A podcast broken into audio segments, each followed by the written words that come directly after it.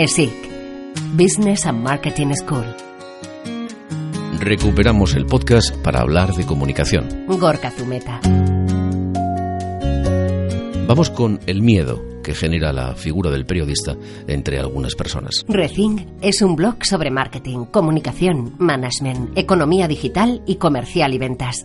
Escrito por reconocidos expertos y concebido como un espacio abierto de diálogo, debate e intercambio. Los periodistas son los intermediarios entre nuestro mensaje y el medio difusor, sea la televisión, la radio o un periódico, digital o en papel.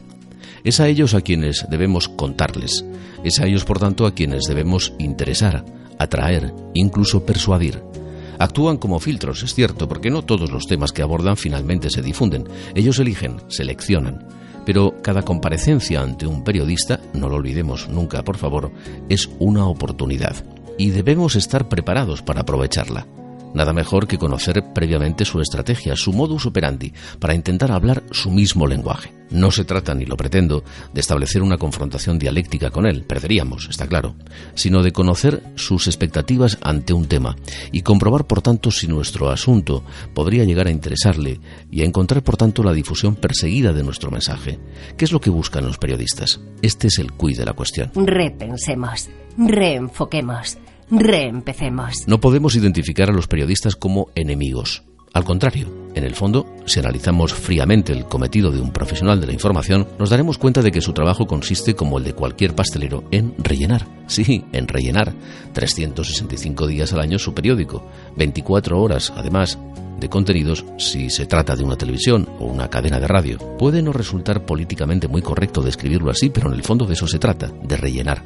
Y en ese objetivo nosotros, interesados en difundir nuestro mensaje, no podemos desaprovechar la ocasión. Al igual que en cualquier otro sector, en el mundo del periodismo hay periodistas experimentados y periodistas junior en periodo de formación activa y continua. Hay verdaderos y también grandes y atrevidos, ignorantes. Pero no debemos huir de los menos formados ni siquiera de los incompetentes, sino muy al contrario, facilitarles la información al máximo. Pero nunca, cuidado, invadiendo su espacio. Lo que vamos a escuchar a continuación corresponde a una entrevista realizada por el periodista Andreu Buenafuente en su programa Leitmotiv de Movistar Plus a un escritor que se atrevió a irrumpir en terreno ajeno e incluso a meter a todos los periodistas dentro de un mismo saco de ineptitud. Debo decir algo antes de empezar. Lo que me sucedió antes de tu entrevista no me había sucedido nunca en toda mi carrera profesional. Nunca en la vida un invitado que habíamos formulado la invitación, por lo tanto, ¿no? ¿Quieres venir? Sí, pues sí, tengo el libro. Nunca nadie me había mandado toda la entrevista hecha con sus preguntas y sus respuestas. no, no Estoy deseando que me, digas por qué lo hiciste. Mira, lo, hacemos desde mi equipo en la editorial y tal, porque te tengo que decir que los periodistas hacen muy malas entrevistas. Sí. Entonces, a veces se hacen unas preguntas que, uno no quiere responder. Vale. Y dices, oye, mira, ya te digo yo, además, este, mi pasado de profesor, de profesor universitario, me dice, dales las preguntas y las respuestas. Vale, entonces confirmamos que eras un profesor repelente, ¿no? Podía ser ese, ¿no? De no lo haces bien, no lo haces bien. Andreu Buenafuente desveló la intrahistoria de esta entrevista, como diría Unamuno, y aireó uno de los límites más evidentes del proceso de comunicación que se establece con un periodista, y es que cada uno hace su trabajo. Otro aspecto es, insisto, el de las facilidades que debemos darles. El silencio, por ejemplo, no es nunca una opción en comunicación y menos en estos tiempos que corren, en los que hay sobreabundancia informativa, empacho mediático.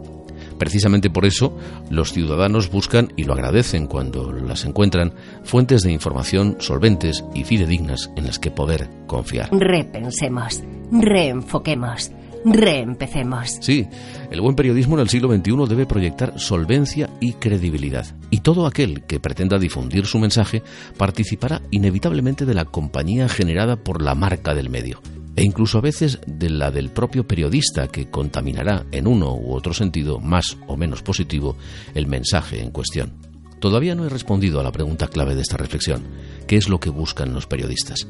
y puede que la respuesta a algunos no les satisfaga o les parezca muy poco concreta, pero lo que buscan los periodistas son noticias. Según la Real Academia, informaciones sobre algo que se considera interesante divulgar. Interesante de acuerdo con qué criterios. Aquí es donde habrá que profundizar en el análisis de oportunidad de nuestro mensaje, si es curioso, si es llamativo, si es práctico, si es sorprendente, Nuestro mensaje deberá responder al menos a uno de estos calificativos. De lo contrario, no constituirá una noticia, será rechazada por el periodista y nos echaremos las manos a la cabeza.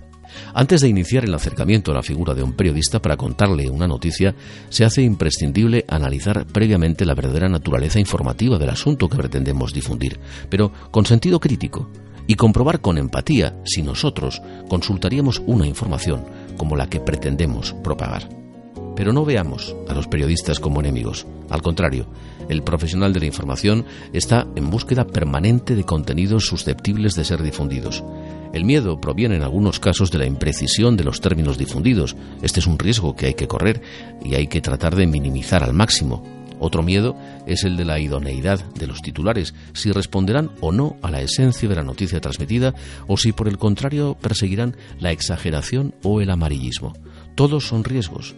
La vida es un riesgo en sí misma. Rethink es un blog sobre marketing, comunicación, management, economía digital y comercial y ventas.